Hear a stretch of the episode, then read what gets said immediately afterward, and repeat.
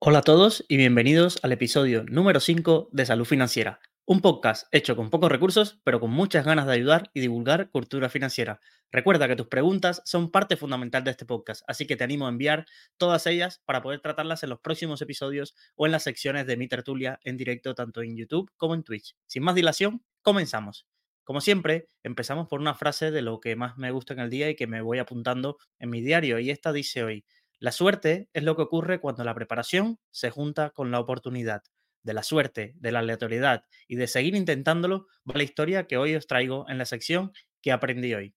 El 26 de diciembre de 2023 se cumplieron 50 años del estreno de la película de terror más famosa de la historia, El Exorcista, dirigida por William Friedkin.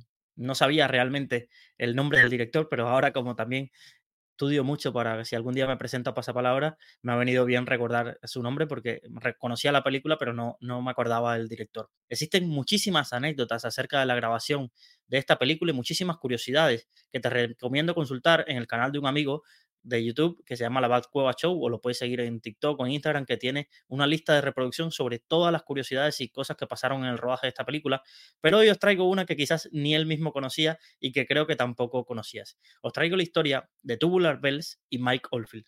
Y dirás, ¿qué tiene que ver con el exorcista? Pues vamos a ver, hablar un poco de Mike Oldfield. Mike Oldfield había comenzado su carrera musical muy pronto y luego de pasar por varios grupos, era un músico inglés, se obsesionó con un proyecto, crear una sinfonía a la antigua de los clásicos, pero con instrumentos del pop rock actual de la época, de los finales de los 60, principios de los 70 en Reino Unido. Empezó a grabar cintas en su casa con pruebas, con varios instrumentos musicales. Se dice que hizo pruebas con más de 20, 25 instrumentos musicales. En ese entonces también trabajaba en el famoso estudio David Road. Si os suena de algo, seguro que sois muy fan de los Beatles, eh, seguro que os acordáis de este famoso estudio, que diría que el estudio musical más famoso de la historia.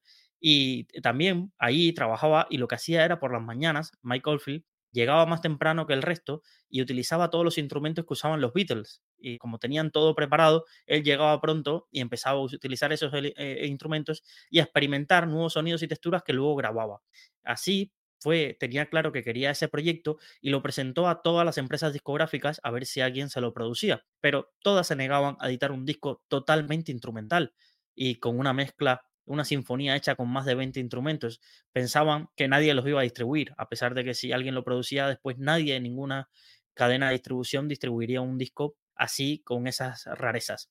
Hasta que el azar un día hizo coincidir a Michael Field con Richard Branson. Y realmente volvamos un poco, si no has escuchado los podcasts anteriores, Magnate Richard Branson tiene una historia muy apasionante que se cuenta en el libro El estilo Virgin. Y recordar que él abandonó su, la universidad, la universidad no, los colegios a los 16 años para fundar una revista que se popularizó bastante y luego dio un salto empresarial eh, con la venta de discos de segunda mano y creó su propia tienda de discos y había creado, se le había creado eh, cuando en su éxito a finales de los 60, principios de los 70, se había creado un pequeño estudio de grabación musical y, y Oldfield tuvo la suerte de que le presentaran para que fuera ahí y grabara poco de su música y ahí conoció a Branson y le presentó el proyecto. Branson quedó fascinado acerca de, lo que tenía entre manos y con su espíritu emprendedor llevó esa música al Festival de Cannes e intentó que alguien le comprara o que editara ese,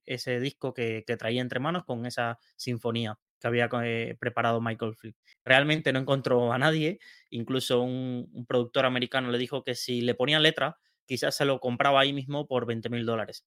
Eh, lo que hizo fue Branson, que no escucha un no por respuesta, lo que intentó fue, pues si nadie me lo produce, pues vamos a hacer nosotros en nuestra propia discográfica y crearon Virgin Records, que es una del segundo negocio que después de la tienda de discos, bueno, el tercero, y la revista, porque la revista también luego se convertiría en un negocio que, llevaría al estrellato a, Richard Branson. Y eh, produjeron el, disco y rápidamente fue un, un, éxito en Reino Unido e incluso en Europa el disco Tubular Bells de Mike Oldfield. Pero eh, la industria musical en aquel entonces, si no triunfabas en Estados Unidos, eh, no alcanzabas como la, plenitud. Y una de las obsesiones de Richard era que su discográfica también se hiciera famosa y se siguiera un hueco en los Estados Unidos.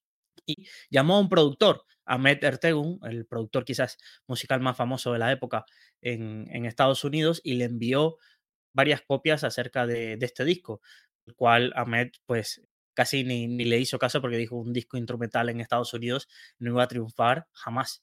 Pero Richard Branson era muy insistente, le llamaba frecuentemente hasta que un día, pues Ahmed Ertegun pues decidió, oye, pues voy a ver de verdad que porque este hombre me insiste tanto, voy a poner el disco y se puso el disco en su oficina y mientras lo estaba escuchando, abre la puerta uno de los protagonistas de nuestra historia, William Fredkin, el, el director del Exorcista, y antes que le diera tiempo al productor musical a apagar la música para conversar con él, se quedó fascinado porque llevaba mucho tiempo buscando una banda sonora para la película que estaba desarrollando y no había encontrado nada. De ahí, hoy, si queréis, mientras hacéis esto, parar un momento el podcast, buscar Tubular Bells, ponerlo y la melodía inicial del exorcista os quedará en vuestras memorias como esas músicas que nunca sabes quizás a veces asociarla, pero sí sabes que la has escuchado alguna vez y seguro que los que sois fan del cine, sin duda, no tenéis que solo escucharla para, para, solo, para saber que, que pertenece a la película El exorcista.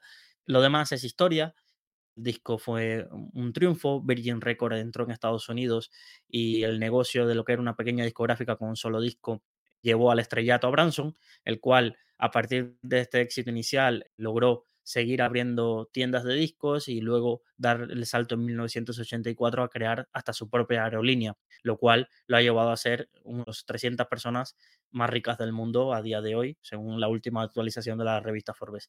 Aquí un poco titulaba el episodio eh, acerca del exorcista, de los Beatles y, y, el efecto mariposa, porque es algo sobre lo que he reflexionado mucho en algunos posts en mi antigua etapa acerca de, del efecto mariposa. Si no lo conocéis, es una película también muy interesante, pero es, es básicamente se decían que el aleteo de una de una mariposa en el Amazonas podría originar un terremoto al otro lado del mundo.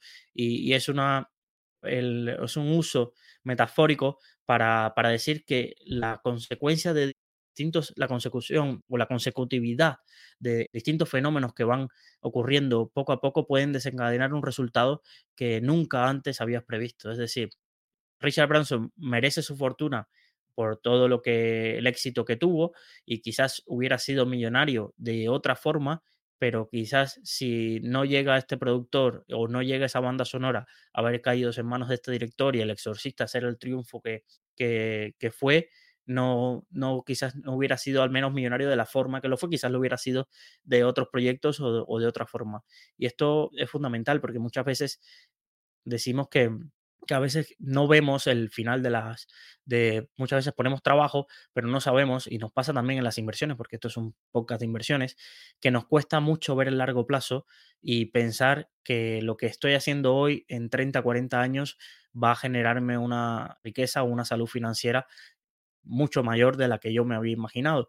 Y muchas veces se hacen planes de inversión muy, muy estrictos y no dejan esa suerte del azar. Es decir, te cuesta, es decir, yo empiezo a invertir en un determinado tipo de compañía y pienso que durante 30 años voy a hacer lo mismo. O me miro un gráfico de la cartera permanente e intento durante hacer eso mismo y no le damos esa variedad o esa flexibilidad a nuestros planes de inversión que deberían tenerlo por la edad que tenemos o por nuestras características. No es lo mismo alguien que empiece a invertir con 20 años que alguien, esa misma persona cuando lleva 30 años. Entonces, los planes de inversión están muy bien, pero también tenemos que estar preparados para estos efectos inesperados que ocasionan alguna de nuestras acciones o, que, o alguna de nuestras decisiones financieras.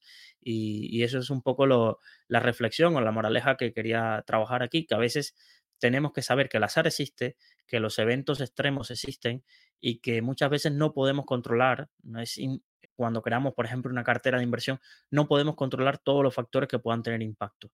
Es decir, imaginaros un año como el 2022, donde no había ocurrido nunca en la historia de una caída, o al menos de la que yo recuerde, una caída de, de, la renta fija casi de mayor magnitud que de la renta variable.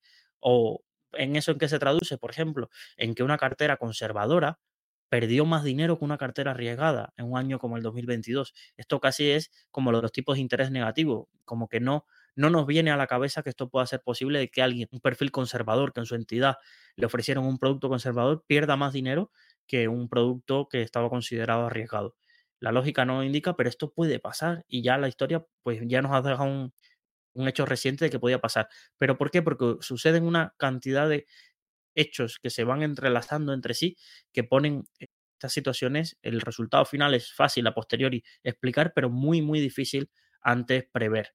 Así que no sé si conocíais esta historia, si, si conocéis, luego os animo a, a, profundizar mucho más, porque la verdad que toda la historia de cómo Oldfield mm, eh, se empeñó en que iba a sacar ese, ese eh, eh, título, ese álbum adelante de Tubular Bells, también tiene muchísimas, muchísimas curiosidades de cómo se, se preparó este disco y la cantidad de detalles que tienen, creo que dura 49 minutos este álbum y la cantidad de detalles y instrumentos musicales que va probando en cada uno.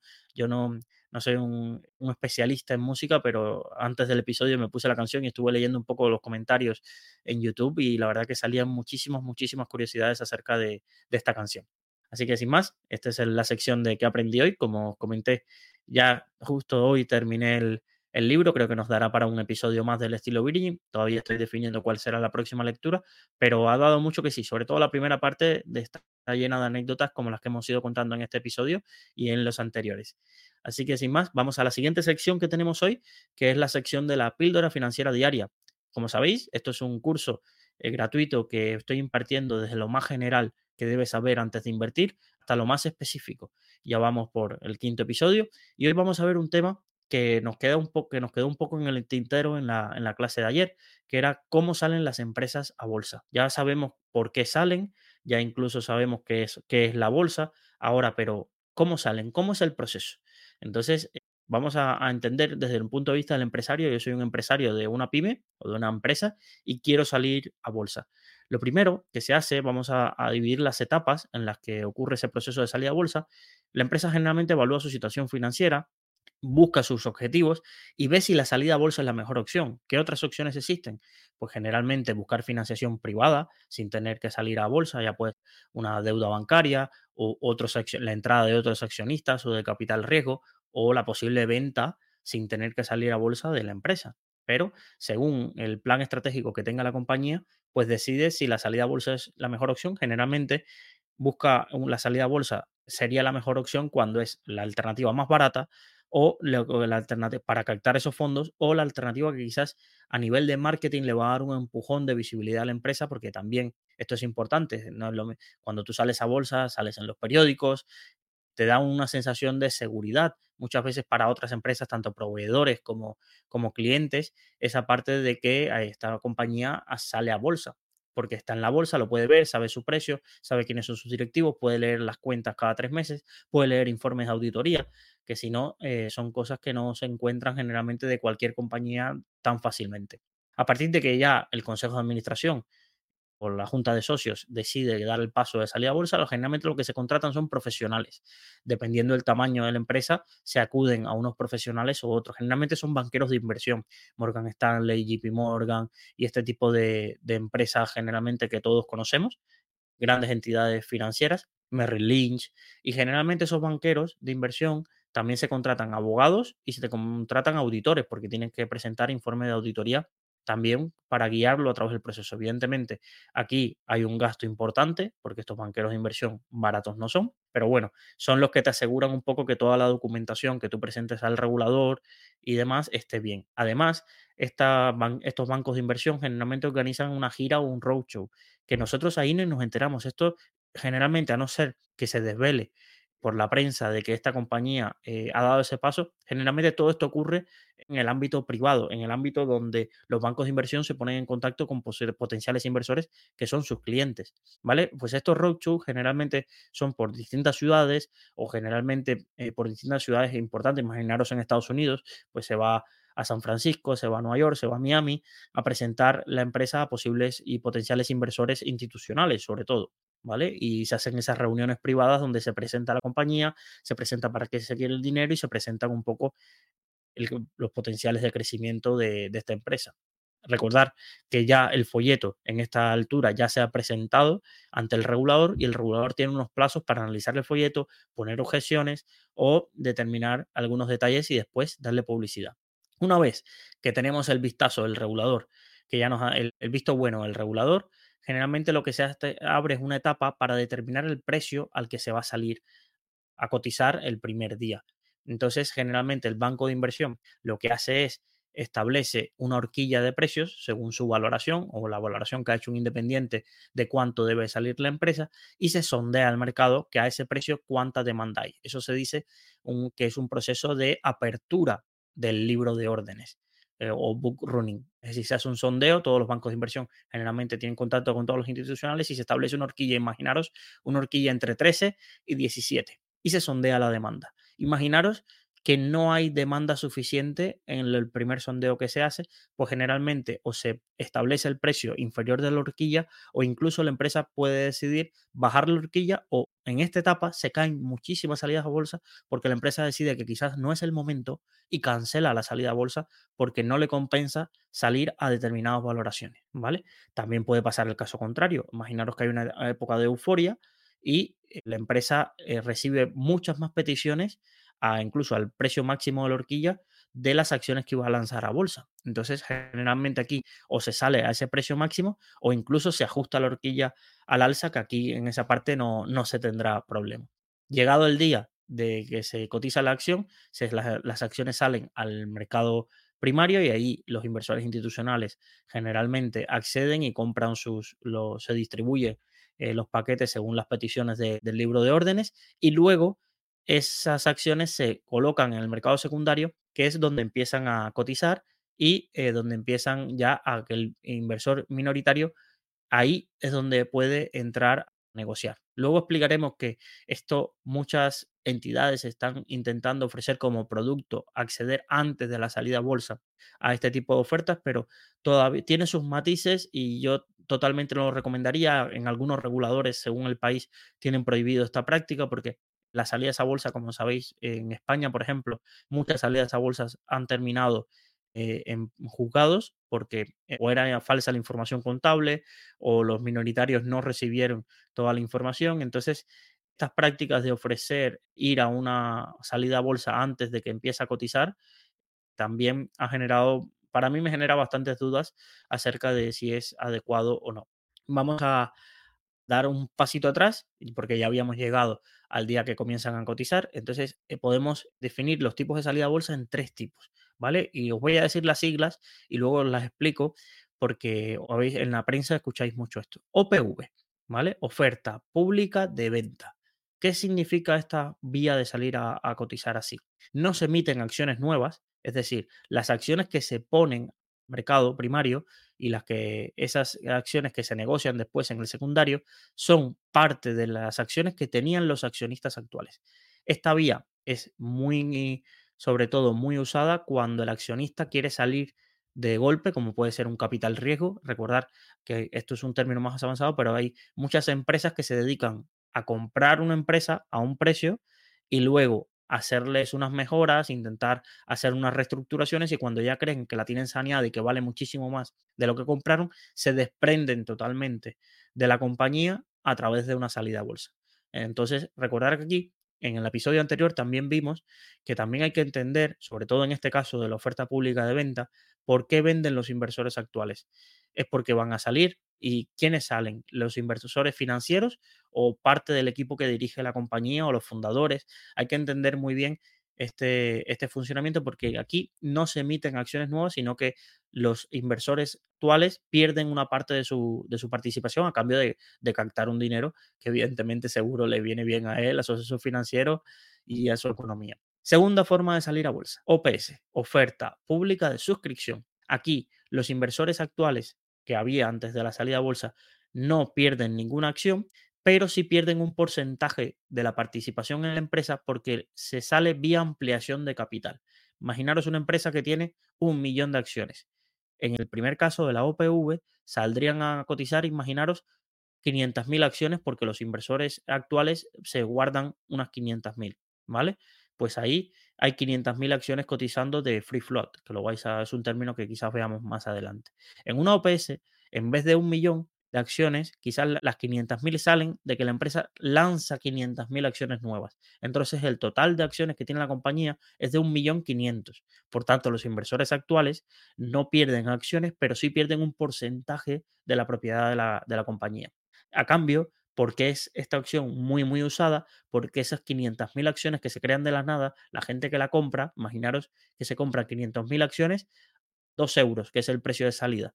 Pues ese millón de euros es un millón de euros que capta la empresa, porque eran acciones que salen de la nada, para desarrollar sus planes de expansión, para eh, financiar algún proyecto que tenga. Entonces, esta es una vía también bastante usada. Y en los últimos años, la última vía, se ha popularizado un poco una opción que se llama Direct Listing. ¿Por qué se ha popularizado? Porque es muy barata. Esto significa que las acciones que ya están, que tienen empleados, accionistas, se listan al mercado y se empiezan a negociar. Una parte de esas acciones se empiezan a negociar.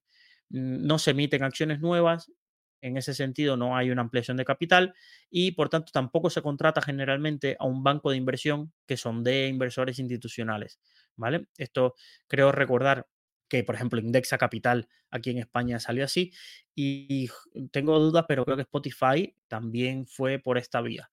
Juraría que fue por esta vía, pero ahí ya tengo más dudas porque me queda un poco más lejana en el tiempo.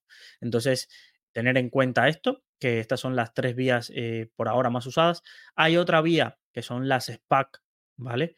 Pero esto es un poco más complejo de entender y quizás llevaría día completo de las píldoras financieras, pero bueno, son eh, empresas que su finalidad es salir, captar un dinero y encontrar con ese dinero, en el plazo de un año, compromiso de comprar una empresa con ese dinero que las personas le han dado. Es decir, esto no es una empresa que ya tiene una actividad financiera, no es una cadena de supermercados, no es una cafetería, no es nada. Es una empresa financiera que se saca a bolsa, se capta un dinero con el compromiso de que con un año en un año, en el periodo de un año o 18 meses, se va a encontrar, se va a encontrar una empresa que podamos comprar con ese dinero y esa nueva empresa sale a bolsa. Imaginaros. Eh, hay un ejemplo, creo que os va a venir eh, claro. Imaginaros que eToro es un broker que es una empresa, ¿vale? Privada y que, y que está y que quiere salir a bolsa, pero se quiere ahorrar los costes de todo esto que hemos visto y demás. Quiere salir y quiere salir vía una SPAC. Entonces busca ofrecerse o llegar a un acuerdo con alguna SPAC que ya haya salido a bolsa captando un dinero para que ese SPAC compre las acciones, por ejemplo, de Toro y pueda salir a bolsa sin tener que pasar por todo este proceso anterior que llevaría meses y que lleva muchísimo dinero. Este método se popularizó, sobre todo, tiene ya muchísimos años, es decir, no es algo que se haya inventado de ingeniería financiera de los últimos años, pero sobre todo durante el COVID hubo un boom de SPACs que acabó mal. Acabó mal porque generalmente aquí el, éxito de un SPAC es que se compre la empresa adecuada al múltiplo adecuado. Si se compra cualquier empresa para sacar la bolsa con poco dinero y, aprovechar el auge que hubo en ese momento de salidas a bolsa y demás, realmente no, pierde, a largo plazo terminarán perdiendo los accionistas de, del SPAC. Pero bueno, esto es un poco, un asterisco para, para si alguien quería profundizar un poquito más, pues lo tuviera en cuenta que estas son las vías más comunes, pero también está la, vía de SPAC que ya ha perdido un poco de auge, pero que, pero que se utilizó bastante. Ahora, vamos a ver un poco de curiosidades y términos que podéis escuchar, no os diría en la prensa, pero sí quizás en algún argot financiero, en Twitter y demás, acerca sobre términos que se utilizan sobre una salida a bolsa. Vamos con el primero. El primero es, se utiliza un término que se llama Green Shoe, que es una opción que se le otorga a los bancos de inversión, la empresa le otorga al banco de inversión que, con el que tiene el contrato la capacidad de vender más acciones que las que originalmente estaban planeadas por la empresa. Y esto se utiliza sobre todo en casos que hay una demanda muy fuerte generalmente hasta un 15% más. Imaginaros que alguien quiere sacar el 20% de la compañía a bolsa y firma un contrato de Green Shoe. Significa que en el mejor de los casos, si hubiera una sobredemanda, puede llegar hasta sacar hasta un 35. Y generalmente, como los contratos, estos bancos de inversión cobran a variable por importe, les interesa. Les interesa, mientras más puedan sacar, mejor. Por eso se firman a veces estas cláusulas. Pero si luego escucháis alguna vez el término Green Shoe, se, significa esto. Luego tenemos la emisión sindicada, ¿vale? Si escucháis que se sacó a bolsa, y esto es cada vez más común, porque jugársela ninguna empresa, sobre todo de las grandes, ya se juega a que un banco de inversión solo haga todo el proceso. ¿Por qué? Porque corres muchos riesgos.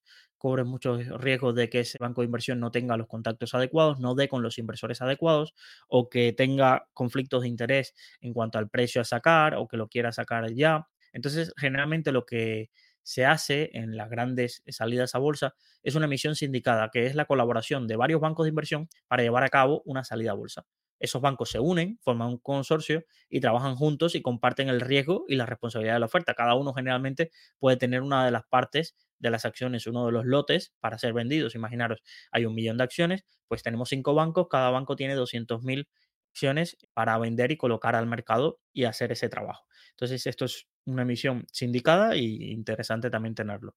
Hay un término que hablamos en el episodio anterior, pero lo, lo refresco, es el periodo de lockup o periodo de bloqueo. Después de una salida a bolsa, en muchas, muchas salidas a bolsa y deberían tenerlo, se prohíbe a empleados, ejecutivos, incluso a veces hasta estos bancos de inversión si compran algún paquete, de que no pueden vender sus acciones. Y esto se hace para evitar que nada más que haya la salida a bolsa, que se coloque la, la, la acción a un precio altísimo, todos empiecen a vender. Imaginaros una empresa que tenía la horquilla entre 13 y 17, sale a 17, pero hay tanta demanda que de pronto se va a 30 y ahí venden, todos los accionistas venden todo.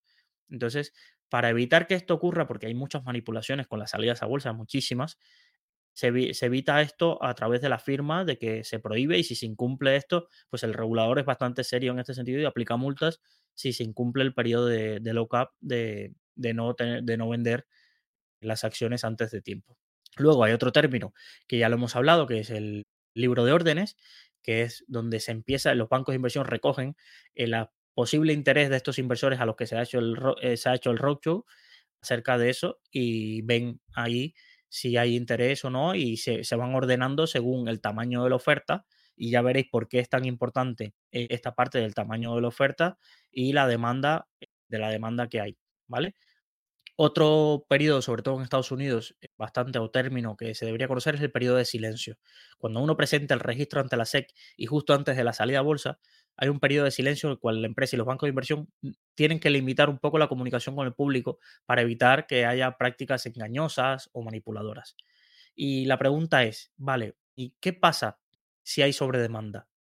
Esto es una pregunta lógica Imaginaros, eh, y ha pasado muchísimo, sobre todo cuando se pusieron de moda las salidas a bolsa en los últimos dos, tres años, que todo el mundo quería, hasta los minoristas, y hubo brokers que empezaron a ofrecer la posibilidad a minoristas de ir a la salida a bolsa. Eh, generalmente en varias salidas a bolsa se presentó una sobredemanda, es decir, que hay en el libro de órdenes más peticiones de las acciones que se, que se van a ofrecer. Aquí, ¿qué soluciones generalmente hay? Pues si se ha firmado la Green Shoe, pues se puede sacar hasta un 15% más. Luego, la prorrata se asigna proporcionalmente cuando la demanda supera la oferta según el porcentaje de acciones que tú querías. Imaginaros que yo quería eh, del 1 millón, quería eh, el 10% de las acciones y no se me puede asignar a mí porque hay mucha demanda. Pues yo ese 10% de todas las que se puedan repartir, recibiré una parte según la demanda que, hace, que he hecho. Pero así que nos aseguramos que todos, incluso el minorista, que aunque haya llegado último y pida, imaginaros, 2.000 acciones y no pida un millón de acciones, no se quede sin acciones.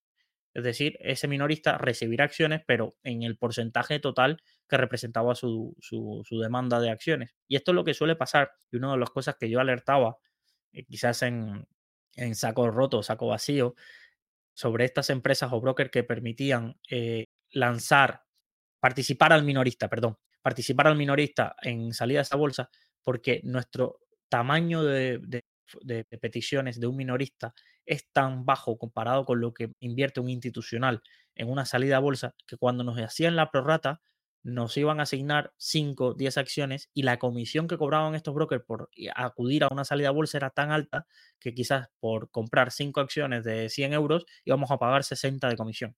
No compensaba el, ir primero y no esperarte a que la acción a los dos días estuviera cotizando en bolsa y comprarte ya las que tú quieras o las que el mercado te permita comprar. ¿Vale? Y la última opción que se suele aplicar también es la de aumentar el precio. Básicamente, si en la horquilla hay mucha demanda, pues aumentamos el precio y, entonces intentamos que, que, se, se, reduzca y poder ofrecer en ese sentido las acciones adecuadas. Otra curiosidad también que os quería comentar es, oye, ¿cuáles han sido las mayores salidas a bolsa de la historia? Pues eh, no sé si os doy un minuto para que tengáis esas cinco, cuáles, a ver cuántas acertáis, pero os voy diciendo. En el número 5, Facebook. En el número 4, General Motors. En el número 3, Visa. En el número 2, Alibaba. Y en el número 1, Saudi Aramco. Estas son las cinco mayores salidas a bolsa de la historia. Entonces ahí tenemos un poco el orden, sobre todo la de Saudi Aramco generó bastante, bastante ruido ah, en el año 2019. Y sin más, este era un poco el consultorio, consultorio no, la píldora financiera diaria. Os recuerdo que podéis enviar vuestra pregunta al 614-239-639 o a preguntas.saludfinanciera.gmail.com. Nos despedimos, como siempre, con una frase y eh, la de hoy es, si un trabajo vale la pena, entonces vale la pena hacerlo bien. Hasta el próximo episodio. Un saludo.